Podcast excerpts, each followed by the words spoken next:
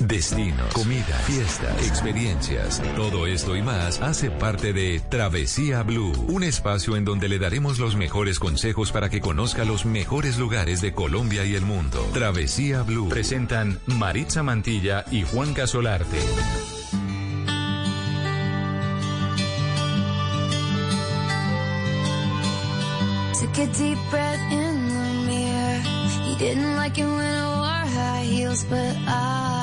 Do.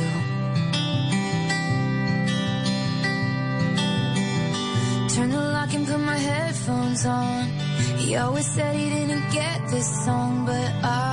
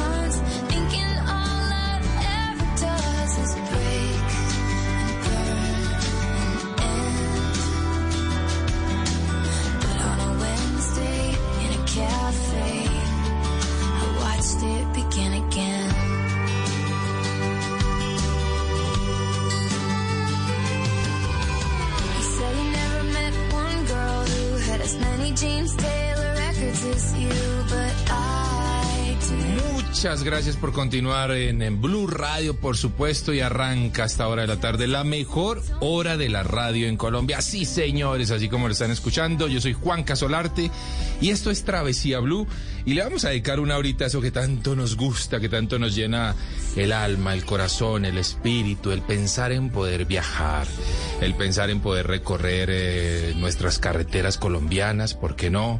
O quizá quien tiene la oportunidad para desde salir del país, de irse por ejemplo a los Estados Unidos, alquilar un buen auto, recorrer esas vías maravillosas.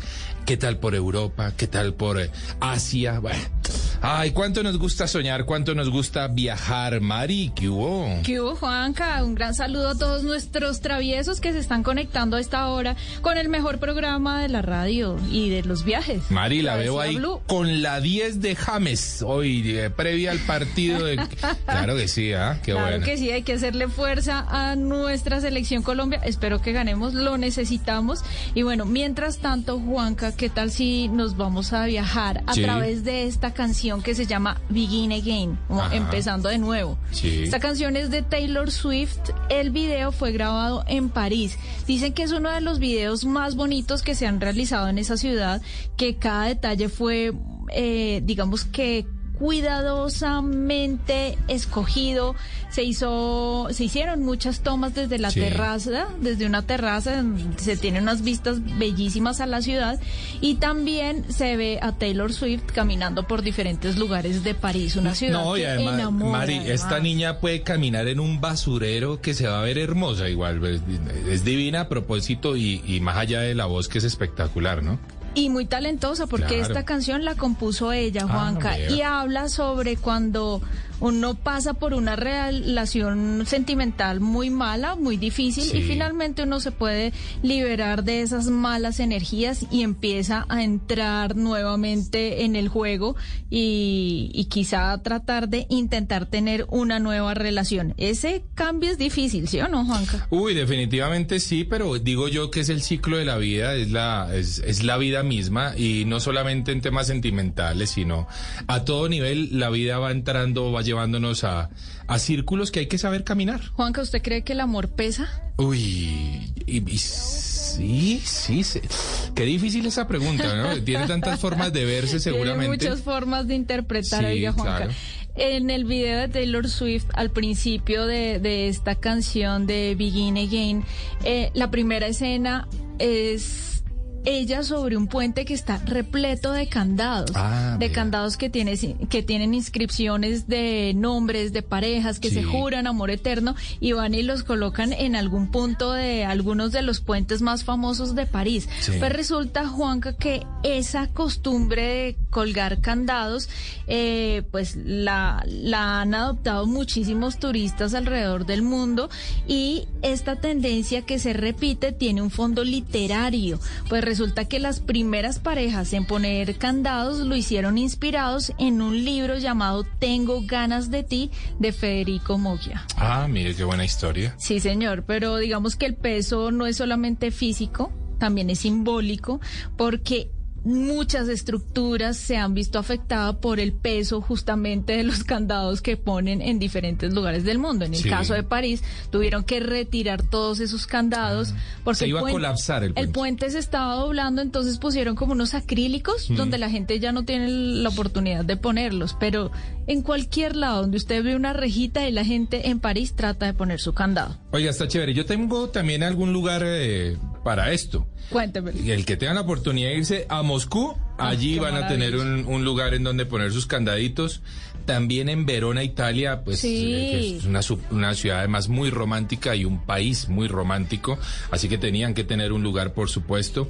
También en España, en un lugar que se llama Lanzarote, España. Ah, vea pues. Vea, pues ahí muy cerca al mar, ahí ponen sus candados. Y los alemanes En tienen lo propio en Colonia Y Frankfurt. y en Frankfurt también. Lindísimo. Pero ¿sabe que aquí en Colombia también tenemos lo nuestro? Sí, dígame. Sí, en San Gil. ¿En serio? ¿Hay puentecito de candados? Sí, señor, es muy curioso que en San Gil, Santander, exista un puente donde ya los turistas, como usted sabe, mire. esta es la meca del turismo, de los deportes de aventura. Sí. Entonces muchos viajeros internacionales llegaron allá y dijeron, bueno, este puente también aguanta para ponerle algo de nuestro peso, del peso del amor. Y ahí lo pusieron y botan las llaves al río.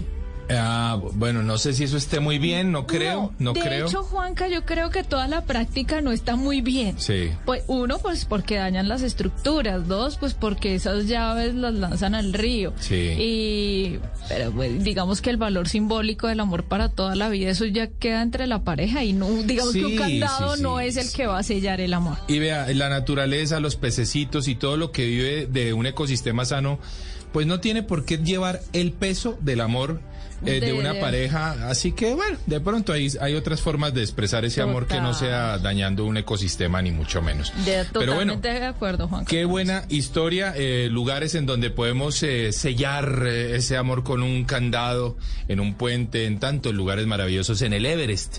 También hay un, hay un espacio justamente para, para este tipo de candados y de, y de sellos que en este caso no son de amor, sino de, de desafío, ¿no? De desafío Wow, personal. increíble. Así que bueno, muchas cosas muy bonitas para iniciar hoy esta travesía blue que arranca con buenas historias, pero lo que viene, ah bueno, está mucho mejor.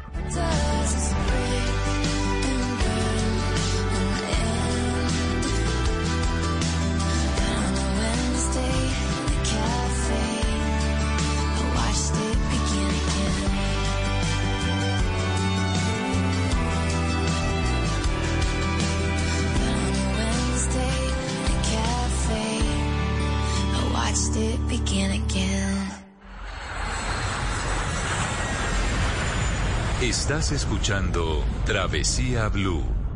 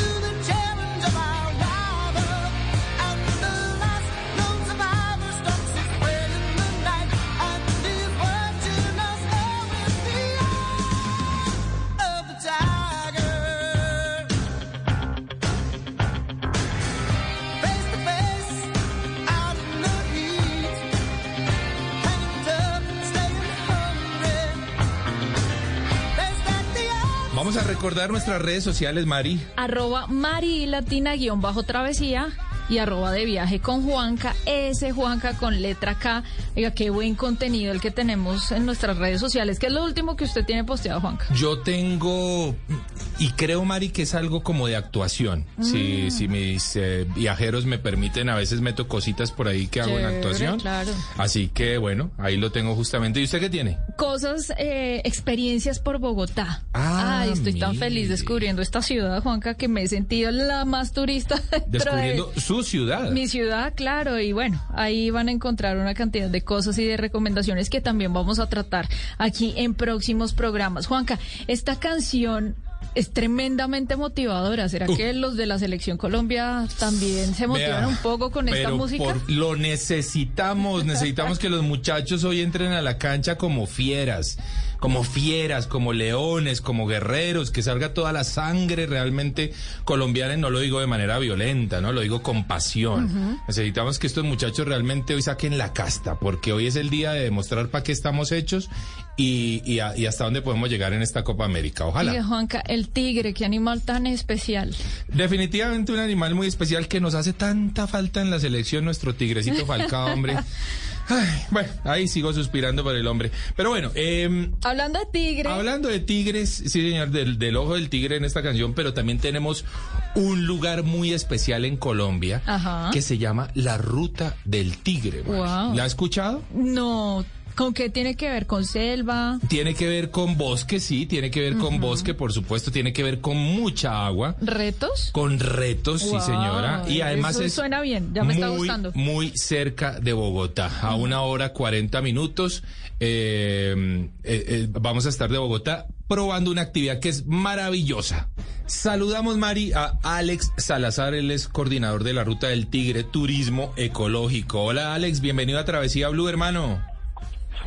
Hola, Juan Carlos, ¿cómo estás? Muy bien, muy bien, muy feliz, muy contento, emocionados acá de tenerlo, Alex, y de que podamos hablar de este lugar que, por supuesto, Mari, durante la pandemia se vio en una afectación increíble. Increíble. Yo soy un gran seguidor de la Ruta del Tigre. Ya nos va a decir Alex cómo los encontramos en redes sociales. Y la verdad es que la cosa se vio difícil para los muchachos que vienen haciendo esta operación.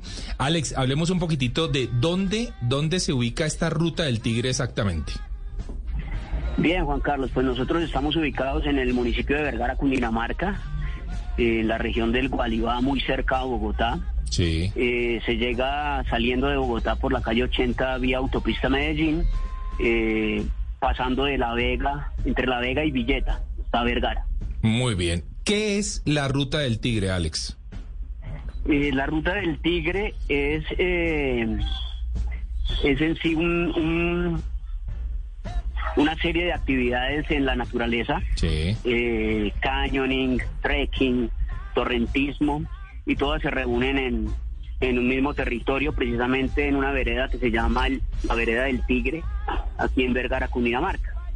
Una ruta que tiene una duración de aproximadamente cinco horas, donde las personas disfrutan eh, de una serie de actividades eh, en medio de la naturaleza, en medio de la selva, eh, eh, muy buenas, o sea, al- algo, algo diferente Alex. a todo el turismo que, que se vive en, en- en- en la, región, algo, algo Oiga, muy sí. natural. Alex, cinco horas de actividades, yo creo que uno termina como, como un chupo. Como un chupo, así. Pero usted mencionó algunas cosas como canyoning, como trekking, como torrentismo. Contémosle a los oyentes qué son esas actividades porque hay muchas personas que no están familiarizadas con esos términos. Empecemos con canyoning, ¿qué es? Bueno, canyoning eh, es básicamente ir por entre el cañón de una quebrada o un río, atravesando obstáculos naturales que se presentan durante el recorrido, como por ejemplo saltos, aposetas, rodaderos naturales, eh, áreas selváticas con cangilones, jungla y cascadas. Buenísimo. El torrentismo. Torrentismo es, eh, es descensos en técnica de rapel, pero sobre agua, sobre cascadas. Me encanta. Cuando se hace sobre roca es rapel, cuando se, se hace sobre agua se llama torrentismo. Y trekking, caminata, ¿verdad? Caminatas, sí, son caminatas eh, sobre montaña, eh, son caminatas con, con cierto tipo de dificultad, Sí. eh, para poder llegar a este tipo de lugares. Alex, ¿qué, qué nivel de compromiso hay en eh, cuando se realiza esta actividad? Es decir, ¿es una actividad para la familia? ¿Es una actividad especializada para gente de determinada edad o estado físico? ¿O es para todo el mundo? ¿Cómo lo ve usted? Mm, Bueno, eh, es básicamente para personas que estén en un buen estado físico Sí. eh, y que pues tengan las ganas de, de tener una experiencia de aventura. De resto, eh, los guías se encargan de del manejo de, de la seguridad de las personas, así que mientras que se haga con gente responsable y gente que sabe lo que está haciendo, no va a haber ningún problema. Totalmente de acuerdo. Sí, siento que ese tipo de actividades, Juanca y oyentes, están dirigidas para personas que les guste retar, Sí, claro. que les guste ir un poco más allá de sus límites y de vencer miedos, que es como una forma en la que muchas personas están enfrentando la vida, que quieren eh, de pronto hacer esos retos en la naturaleza para tomar un poco más de seguridad en sus decisiones personales. Alex, a mí cuando me habla de cañoning me parece espectacular, pero cuando me habla de saltos ya me da un poco de susto. ¿Hay alguna forma de evitarlos o sí o sí hay que saltar? Sí, o sea, los saltos son una opción. Oh, ok, bien. Eh, o sea, es como para, se da la opción a las personas, un- los guías lo hacen primero para mostrar cómo, cómo se hace Sí. y que es simplemente una decisión, como dices tú, tomar la decisión de saltar. Y todo es muy seguro porque tú vas con un equipo eh, preparado para eso. Sí. Eh, pero sí, hay la opción de o saltar o hacer el descenso por cuerda. Ok. Bueno, Alex, ¿qué pasó durante la pandemia con la ruta del Tigre? ¿Se vieron muy afectados? ¿Cómo hacemos para reactivar esta ruta, hombre? Sí, la verdad, sí. eh, todo venía muy bien antes de, de la pandemia, fluía todo. y, y- y con, con- con esta situación, pues, un, un- un- un cambio muy drástico fue no volver a recibir personas durante ocho meses. Upa. Eh, entonces nos vimos demasiado afectados porque pues nosotros estamos totalmente dedicados a esto Claro. Claro. y no tenemos otra alternativa, o, o sí hay alternativas, pero pues todo el tiempo siempre estuvimos haciendo esto durante cinco años consecutivos. Y no solamente ustedes, Alex, sino las personas que están alrededor de esa operación, hoteles, restaurantes, eh, las cosas que uno come, los snacks que los preparan las, gen- la- las personas del pueblo, pues claro que se están viendo afectadas. Afortunadamente, eh, pues eh, las cosas se están dinamizando nuevamente en el turismo, un poco lento vamos, pero el poder llevarles a nuestros oyentes este tipo de opciones es muy importante, Juanca, para que sepan a qué destinos pueden visitar ahora que estamos en temporada de vacaciones. Pues Mari, es que hay que decir que, que tuve la oportunidad de hacer esta ruta hace muchos años, realmente hace por lo menos unos 10 años. O sea, no, la, no tuve la oportunidad de hacerlo con Alex, pero mi compromiso es que voy a ir a hacerlo muy pronto con los muchachos de la Ruta del Tigre y pasarlo, por supuesto, por eh, Caracol eh, Caracol Internacional Internacional en nuestro programa Travesía. Y la verdad es que este es un lugar maravilloso, Mari, es un lugar fantástico. Yo quiero decirle a los oyentes, hombre, contemplen la posibilidad de hacer algo diferente un fin de semana, de darse la oportunidad de, de desafiarse, de respirar aire puro, de, de divertirse, porque esto es de total diversión, se los aseguro. Y si ustedes están pensando, bueno, ¿qué hacemos este fin de semana con su parche de amigos, su novia, su pareja, su familia? Contemplen la ruta del tigre. Además que estos muchachos necesitan en este momento ese espaldarazo de parte de los colombianos en materia de turismo y es un buen momento de hacerlo. Alex, ¿cómo los conseguimos en redes sociales para la gente que se está antojando de ir con ustedes a hacer este plan?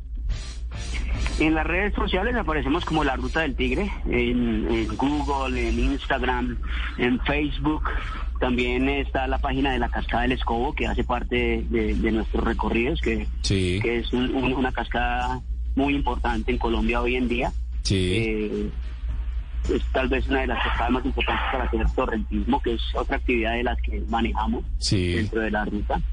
Eh, la ruta del tigre por todas las redes sociales que tú buscas y ya ahí aparece. Ahí está, arroba la ruta del tigre para la gente que se antojó y sé que son muchos y sé que comienzan a comunicarse en este momento con Alex para hacer un plan absolutamente distinto. Alex, gracias por haber estado en Travesía Blue, hombre. Muchas gracias a usted, Juan Carlos, por la oportunidad.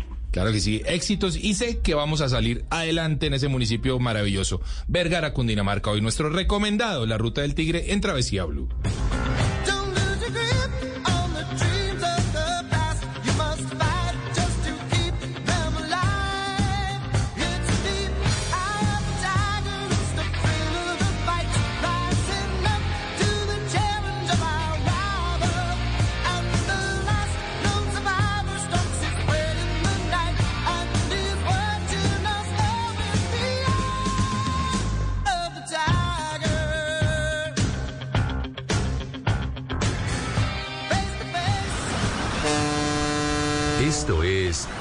Travesía Blue.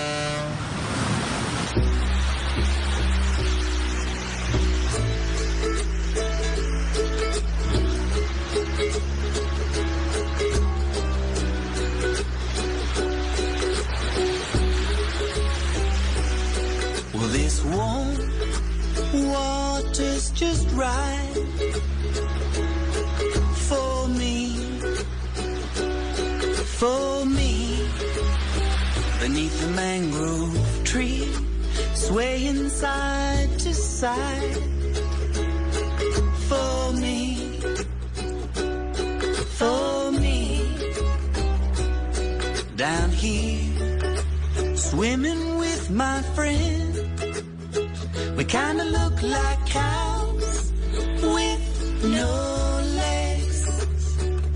The shallow sea, the only place to be.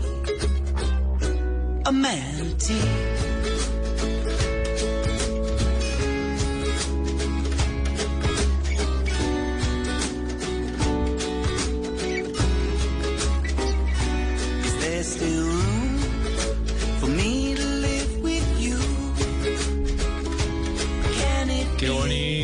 Esta canción, qué bonita. Tiene por ahí el nombre de un animalito muy especial. Ya vamos a hablar de eso. Primero quiero recordar nuestras redes sociales. A Mari. Arroba Mari Latina guion bajo travesía Sí, y arroba de viaje con Juanca, ese Juanca con la letra K. ¿Qué animalito es el que nombra esta canción por ahí, Mari? Ay, un animalito hermoso que tuvimos la oportunidad de verlos muy cerca, de, de aprender mucho de ellos, de los manatís, y los vimos en la Florida, especialmente en un punto que se llama Crystal River. Ah, Crystal River es un pueblito hermoso, pequeño, y creo que tiene más población de manatíes que de personas. Ah, sí, bueno. Sí, sí, sí, es Buenísimo. un lugar muy, muy especial. Y vamos a hablar con Henry Pérez. Él es subdirector del Centro de Aventuras en Plantation on Crystal River. Es instructor certificado de buceo con snorkel y también trabaja como guía acuático en algunos de los tours con manatíes. Dígame si ese no puede ser uno de los mejores trabajos del mundo. Definitivamente la envidia total de Henry en este momento para todos nuestros oyentes que están diciendo, ay, ¿qué hago con mi vida? Váyase a cuidar manatís, váyase a, a bucear y a nadar con estos animales absolutamente preciosos. Henry, bienvenido a Travesía Blue. Gracias, gracias, muchas gracias, muchas gracias. Ah, qué bueno, Henry, tenerlo por aquí. Y bueno, primero queremos saber de dónde nació esa pasión por cuidar, por conservar este tipo de animales. Bueno, este, hasta hace, si te digo la verdad, hasta hace cinco años atrás yo no sabía lo que era un manatí. Eh, me mudé a la Florida, al pueblo de Crystal River. Sí. y poco a poco aprendí, empecé a aprender acerca de la especie de los manatís y, y casualmente terminé con una compañía que se dedica precisamente a hacer esos tours con los manatís y hacer muchos tipos de actividades diferentes en el agua que están relacionados con el aprendizaje y la educación de cómo cuidar esas especies y cómo, cómo se- hacer el turismo sin dañar el ecosistema del manatí, pues. Qué bueno. Mari, permítame abrir un paréntesis. Ubiquemos a la gente en dónde se encuentra Crystal, eh, o, o preguntémosle a Henry, ¿en dónde se encuentra Crystal River, eh, Henry, en el estado de la Florida? Crystal River está localizado en la parte central del estado de Florida, en la costa oeste, que viene siendo la costa del Golfo de México. Aproximadamente a una hora al norte de la ciudad de Tampa, que es una de las ciudades más grandes aquí en la Florida. Buenísimo. Henry, ¿por qué la Florida es un buen lugar? ¿Por qué ese estado es tan especial para que los manatíes lleguen y permanezcan en ese lugar? Bueno, eh, primero que nada les, les quiero les quiero contar que es, es, es uno de los lugares en el mundo donde tenemos la mayor concentraciones, o una de las mayores concentraciones de manatís en el mundo entero. Ah, Tenemos miles y miles de manatís que se reúnen en la Florida y, y se quedan en esta área precisamente por el calor de las aguas. El manatí necesita aguas calientes para sobrevivir y por supuesto en los Estados Unidos las aguas generalmente hacia el norte son muy frías, entonces el estado de la Florida es el estado que si se quiere tiene las aguas más, más calientes donde los manatís pueden sobrevivir sin ningún problema de riesgo pues de salud. ¿Cuántos tipos de manatíes existen? Porque en Colombia o pues digamos que en, en nuestras selvas hay manatíes. ¿Cuántos, cuántos Correcto. tipos de manatíes hay? El manatí que se ve por allá abajo en Colombia, que es el mismo que se vería en Venezuela y en Brasil, es lo que llaman el manatí del Amazonas.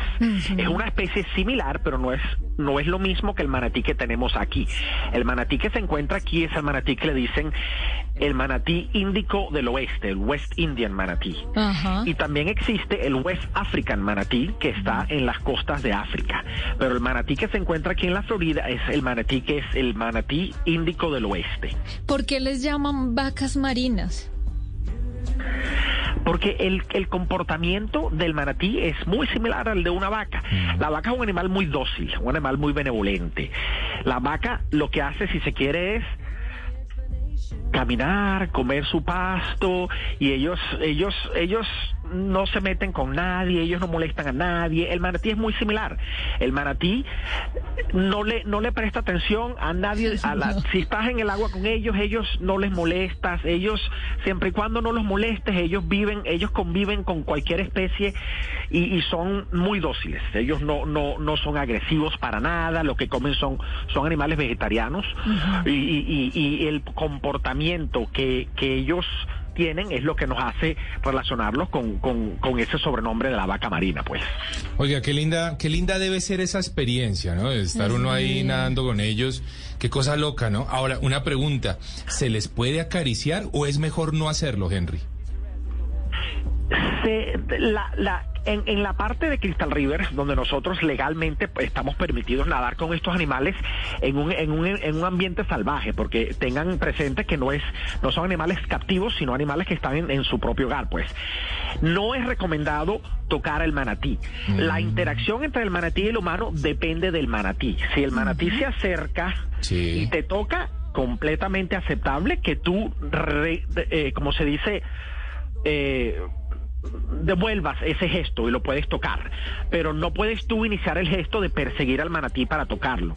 Pero muchas veces sucede que ellos son anim- animales muy amigables y se te acercan y ellos mismos quieren que los toquen y te hacen saber cuando quieres que los toquen, Ah. porque te dan golpecitos con la con el hocico y, te- y te- y te- y se te acercan mucho, se te voltean para que le, le hagas cariño en la barriguita, entonces en Sí. ese momento sí estás permitido a tocar el manatí. Bueno, quiero contarle, Juanca y Sí. oyentes, que esa oportunidad que yo tuve de nadar en Crystal River muy temprano, muy a las 6 de la mañana, salimos en un bote, no recorrimos gran distancia cuando ya los estábamos avistando. Sí. Y sí, Juanca, es una experiencia impresionante, es increíble. Cuando uno los ve bajo el agua se sorprende por el gran tamaño. Claro. Y claro, uno se asusta porque son gigantes, Sí. son gigantes, pero también son muy nobles, muy dóciles. Yo estaba un poco eh, renuente a acercarme, pero el guía amablemente como que me fue dando tranquilidad.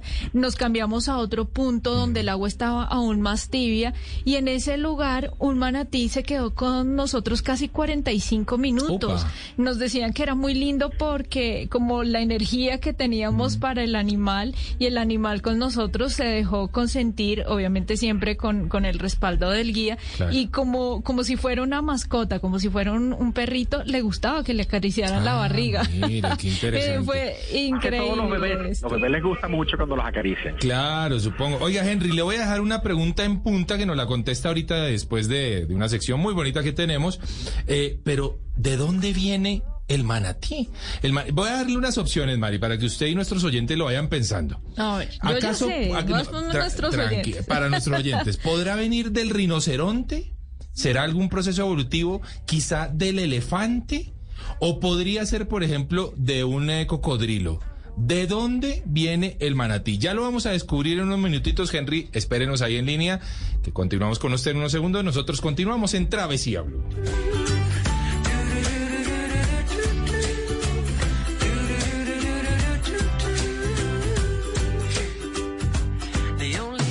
En Travesía Blue, Cinema Travel.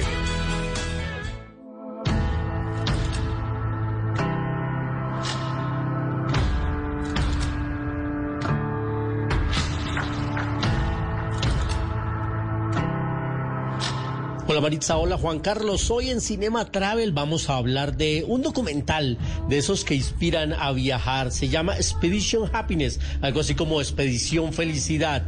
Y es la historia de un alemán y su novia, él es cineasta, ella es música, que deciden emprender una travesía por el continente americano a bordo de un bus escolar que ellos modifican para que tengan todo lo necesario y poder viajar sin mayores contratiempos y con las comodidades básicas. Además, acompañados por su perro y logran una travesía fantástica que quedó reflejada en este documental que dura hora y media, se digiere de manera muy sencilla y motiva a viajar. Yo no sé si ustedes se animen a modificar un autobús para irse de travesía por el continente, pero este documental lo pueden ver en Netflix. Allí está. Está protagonizado por Félix Starr y Selma Tybee. Félix Starr ya había participado en un documental donde recorría 22 países montando en bicicleta. Pues bueno, ahora cambió la bicicleta por este autobús. Expedition Happiness, Expedición Felicidad, lo encuentran en Netflix y es mi recomendado hoy aquí en Cinema Travel recomendándole buenos productos a nuestros viajeros para que se animen a retomar el arte de viajar y el arte de viajar de manera mochilera también, Maritza y Juan Carlos.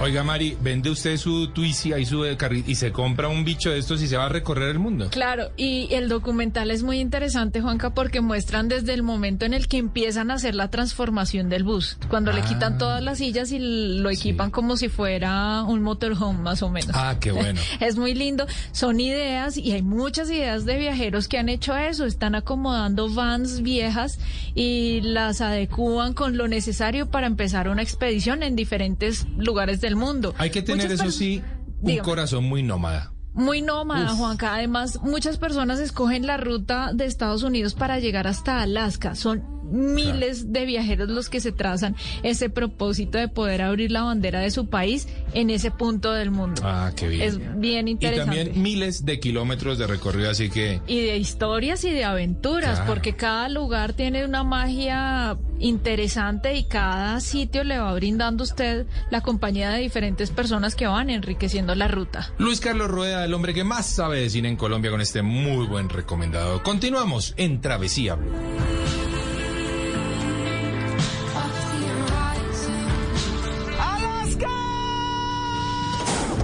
Estás escuchando Travesía Blue. Cuando yo doy un abrazo y te cedo el paso. Cuando yo cuido el planeta, reciclo y monto en bicicleta. Y soy mejor cuando yo cuido mi cuerpo. Cuando me reto a ser mi mejor versión. Con pasta soya me alimenta y tiene el mejor sabor. Con pasta soya, sabor y energía que te hacen mejor. Con pasta soya. Trabajamos pensando en usted. Esto es Travesía Blue.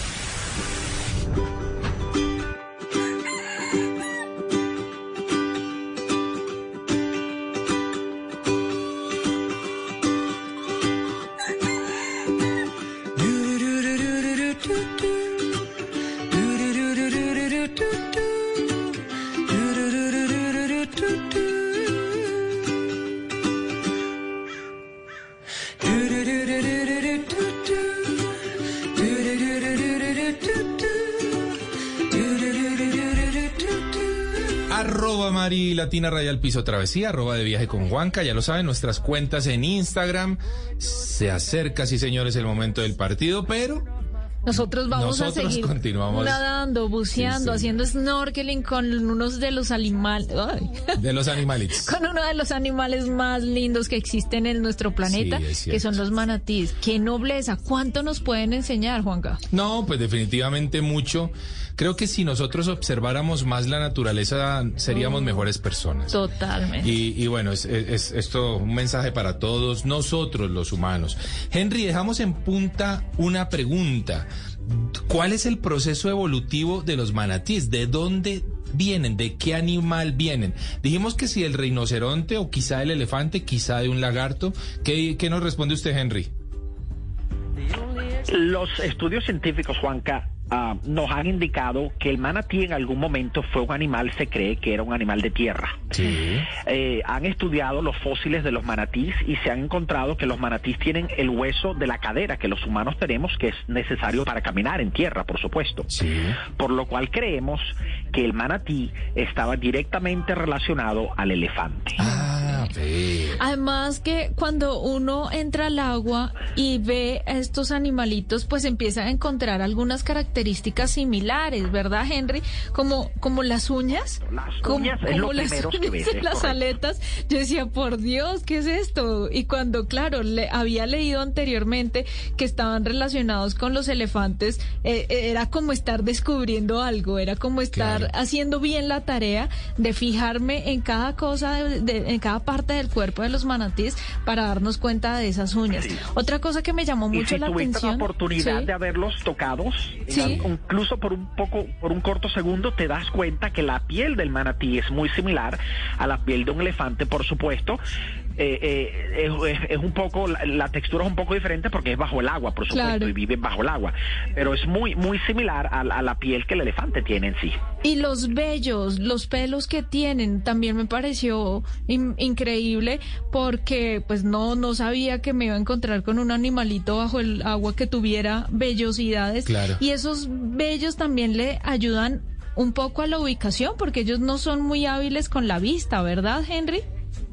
Es correcto, el manatí, el manatí es, es casi ciego si, si lo vamos a, a- a relacionar a los estándares humanos.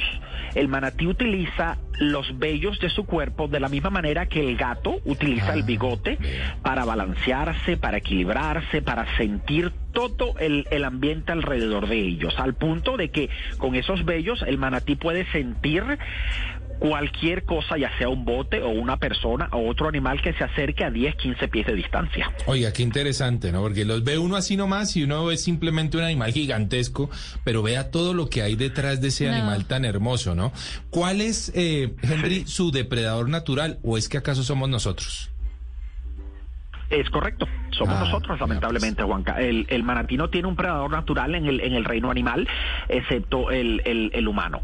Lamentablemente, el humano, ah, al pasar de los años, ha sido menos cuidadoso. Y, y, y, y con actividades, ya sea con botes o tipo de actividades marinas que, que tienen eh, cualquier tipo de, de de ya sea de motorizados o de lo que sea, eh, el manatí lamentablemente lo hieren pues con esas cosas. Claro. El cambio climático, Henry, podría llegar a afectar la supervivencia de los manatíes. Yo yo diría que si se quiere la- lo que llamamos la calefacción mundial, Sí. que es el problema que, que si se quiere estamos todos enfrentando, va a beneficiar al manatí, porque el manatí necesita, el- mientras el agua sea más caliente, más beneficiante para el manatí. El manatí muere en aguas que está en temperaturas de menos de 68 grados Fahrenheit. Sí. Cualquier cosa de esa temperatura, el manatí está a riesgo de hipotermia inmediatamente, pero el manatí puede sobrevivir en aguas hasta 100 grados de temperatura Fahrenheit. O sea, mientras más caliente, más bien es, es algo que le beneficia al manatí. Henry, ¿y los manatíes en estos momentos en la Florida están en peligro de extinción o ya salieron de ese punto? Hasta el año 2017, el manatí estuvo en la lista como los animales eh, eh, a nivel mundial en peligro de extinción. Pero desde el año 2017 los hemos removido de la lista de animales de extinción y lo hemos puesto en la lista de animales lo que llamamos en inglés threatened, que son animales amenazados a extinción, que es un poco menos que la extinción, Sí. pero, pero tampoco están recuperados totalmente donde ya no hay que preocuparse de eso. Entonces, hemos hecho un pro- hemos progresado mucho. Hemos Sí. con todas las, las regulaciones y las normas que se han hecho, sobre todo aquí en la Florida, hemos podido en, en, en- en gran números Sí. bajar esa, esas, esas, esas fatalidades de los manatís y, y- y las, bueno. la- las poblaciones de manatís han crecido mucho en los últimos cuatro años en la Florida. Oiga, Mari, vea que hay muchas, eh, es- muchas, eh, muchas vivencias que tienen los turistas de pronto cuando viajan a lugares, cualquiera sea ellos, con animales, porque son muy terapéuticos, porque de alguna forma eh, nadar con un animal, acariciar un animal, eh, compartir con un animal, sirve, ya sean caballos, perritos, delfines, en fin. Pero podríamos pensar que ocurre lo mismo con los manatís, eh, Henry, es terapéutico, cambia vidas de nadar con un manatí. Definitivamente, Juan, que te lo digo por experiencia propia. La primera vez que nadé con un manatí fue hace cinco años y es algo que, como, como dice uno, me puso los pelos de punta. Eh, eh, eh, el- en el momento que ese animal tan grande, estamos hablando de un animal que pesa 1.200 kilos, 1.000 kilos y que mide 3, 4 metros de, de tamaño. Y, y tan tranquilos como son y calladitos te llegan nadando por debajo en ese momento donde tú miras al manatí te quita te quita el aliento pues como dicen Te- eh, es, es una, una experiencia inolvidable que definitivamente cambia la vida yo como un guía un guía acuático allí en, eh, de los tours estoy dos tres veces a la semana por lo menos hago cinco o seis tours a la semana Sí. te diré que he visto mucha gente llorar Claro. al punto donde la emoción es tan grande que lloran, lágrimas de felicidad cuando ven estos animales y estas experiencias que les cambia la vida por completo. Qué lindo. Yo salí llorando. Ah, bueno. Quiero Una de esas, entonces, yo fui una de esas, sí, sí. Digamos que la naturaleza me, me hace muy sensible. Y por eso quiero preguntarle, Henry, ¿qué podemos aprender nosotros los humanos de los manatíes? Eh, eh, la manera de la manera de comportarse el manatí es un animal tan dócil y tan benevolente es un animal que vive y deja vivir es un animal que no no no afecta la, la manera de vivir de ninguna otra especie sino que se concentran en sobrevivir ellos sin sin molestar y sin sin dañar el, el ecosistema ni cualquier otra especie. Entonces esa benevolencia y esa esa esa aceptabilidad que tiene el manatí con todas las otras especies es algo que verdaderamente nosotros pudiéramos aprender. Es decir, hago provecho y utilizo solo lo que necesito y lo demás lo dejo para los demás. Así es como debería ser el mundo, Correcto. ¿no? Oiga, Henry, ¿cómo lo encontramos eh, o cómo los encontramos en redes sociales? Eh, el, el, el- precisamente el lugar donde vinieron, que es aquí la Marina, eh, se llama el Plantation Adventure Center, aquí donde corremos todos los tours y aquí somos todos, que toda la gente que trabaja aquí con nosotros, tenemos muchos años ya trabajando en la industria del manatí, si se quiere somos casi expertos del manatí, pues. Eh, en Instagram, en Facebook y en y en y en Snapchat tenemos la, pla- la página de Plantation Adventure Center. Se llama. Buenísimo. Y en mi cuenta de Instagram, Juanca, Sí. ahí puse varios videos de cómo llegar hasta Crystal Ah, River, que es el punto que estamos hablando en la Florida, que recuerden que en la costa oeste, y también videos con los manatíes, Oh, todo lo que lindo. aprendimos de ellos, porque como lo dice Henry, es una experiencia que cambia vidas. Henry, gracias por haber estado en Travesía Blue. Un placer, un placer. El placer es todo mío. Gracias a ustedes. Bueno, muy bien, continuamos en Travesía Blue. Jurassic on this bridge. We are animals. We are wild. Started with emotion at the bottom of the ocean. Now we're swinging from the tops of the trees.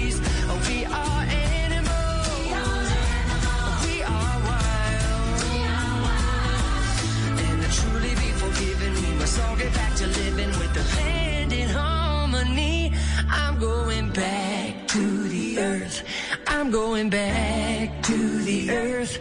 I'm going back to work. I'm going back to the earth.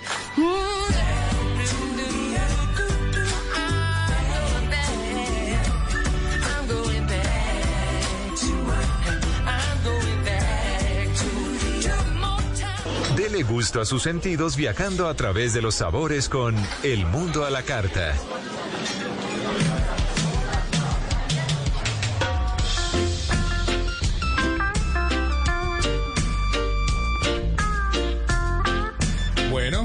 Esto, Mari? Juanca, en nuestro mundo a la carta vamos a hacer un viaje por el Amazonas Uy. con las tortas de pirarucú. Uy. Qué delicia Uy, ese plato. El solo pescado es una maravilla. Sí. Oyentes, es el pescado con escamas más grande del mundo. Y Así con es. esas escamas se hacen artesanías. Pero bueno, vamos a darle la bienvenida a Sergio Botero. Él es chef y dueño del restaurante Contradición que nos va a hablar de las tortas de pirarucú. Entonces, mira, muy sencillo. Tenemos un pirarucú, que es el pescado del Amazonas. Este lo, lo, lo guisamos, hacemos un guiso con cebolla, tomate, cilantro, sal y yo utilizo achote, ¿sí? Eh, aunque no es muy utilizado dentro, dentro de las comunidades indígenas, a mí me gusta para que le dé un poquitico más de color. Esto lo cocino, lo guiso como haciendo un guisadito en casa, solamente con estos ingredientes, eh, hasta que esté bien cocinado y luego lo que hago es que eh, lo desmecho y lo formo como si fueran una, unas croqueticas, como unas, unas torticas chiquitas, luego las paso por harina y luego de la harina las paso por huevo y luego ahí le doy otro ingrediente del Amazonas que es la yuca brava. Entonces cojo el polvo de tapioca y la termino de panar. Y ya luego nada, pues lo dejo enfriar un poquitico y lo llevo a fritura profunda. Y para acompañarlo pues hago un encurtidito que llamo yo con cebolla roja, cilantro cimarrón y vinagre. Y utilizo dos ingredientes principales del Amazonas. Uno que es la cocona que lo llaman también el luno amazónico. Todo esto se lo pico, lo revuelvo y le pongo un poco de sal y le pongo un poco de ají pipi de mono, que es un, es un ají muy, muy picante del Amazonas. Y pues nada, yo siempre lo acompaño pues, eh, con, con un cóctel. Hay un cóctel que me fascina mucho del Amazonas. Eh, lo hago con pulpa de arazá, un poco de limón y le pongo eh, o aguardiente o le pongo ron de, de, la, de la preferencia. Estamos ubicados en Marinilla, Antioquia. Esto es un pueblo que queda a 45 minutos de, de la capital Medellín, eh, a 20 minutos del aeropuerto internacional José María Córdoba. Y nuestras redes sociales son arroba restaurante con tradición. Ahí encuentras Facebook, Instagram, todo lo que la información de nosotros.